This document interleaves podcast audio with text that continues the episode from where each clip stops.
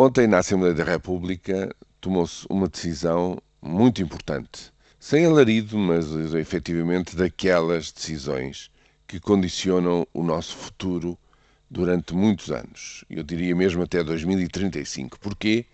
Porque estabeleceu-se um consenso importantíssimo entre PSD, CDS e PS para estabelecer as regras da Lei de Enquadramento Orçamental. Uma lei eh, reforçada, portanto, uma lei muito importante, que estabelece as regras segundo as quais, e de decorrentes do tratado estabelecido entre 25 países da União Europeia, as regras que hão de eh, estruturar a feitura dos orçamentos de Estado para os próximos mais de 20 anos. Porquê?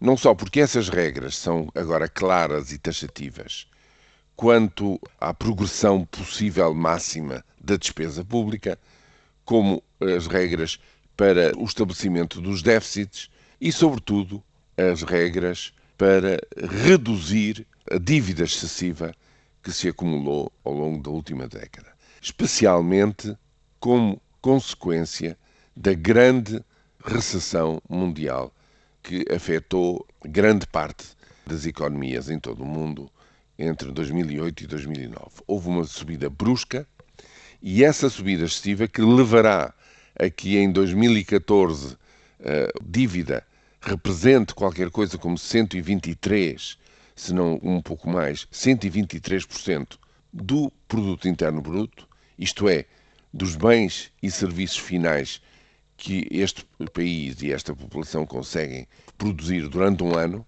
pois bem, esses 123 têm efetivamente que reduzir-se para 60% no espaço de 20 anos.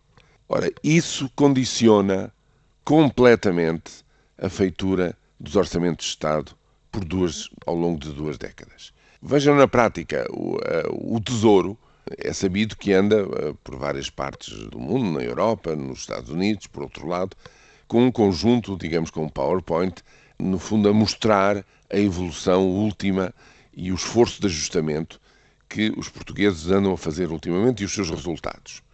E tem projeções até 2015, 2016 também do ponto de vista do orçamento.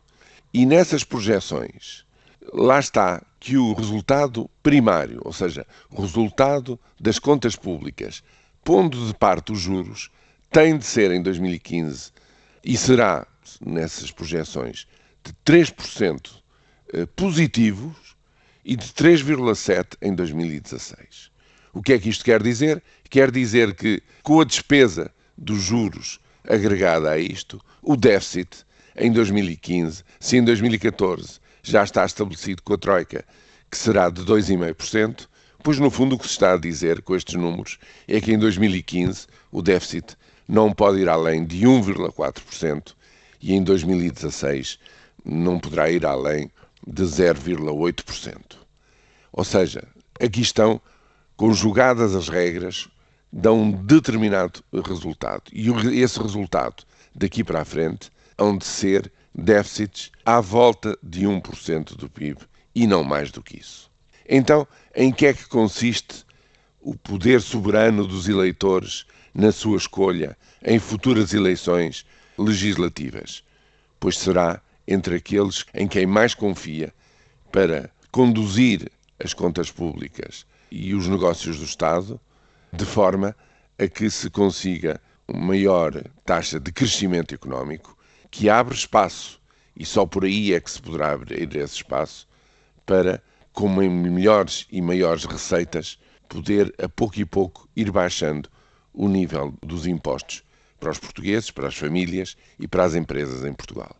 Isso e também a capacidade de, com os seus pares por essa Europa fora, constituir regras de solidariedade que possam aliviar este fortíssimo espartilho económico, financeiro e orçamental que ontem foi decidido sem qualquer alarido na Assembleia da República.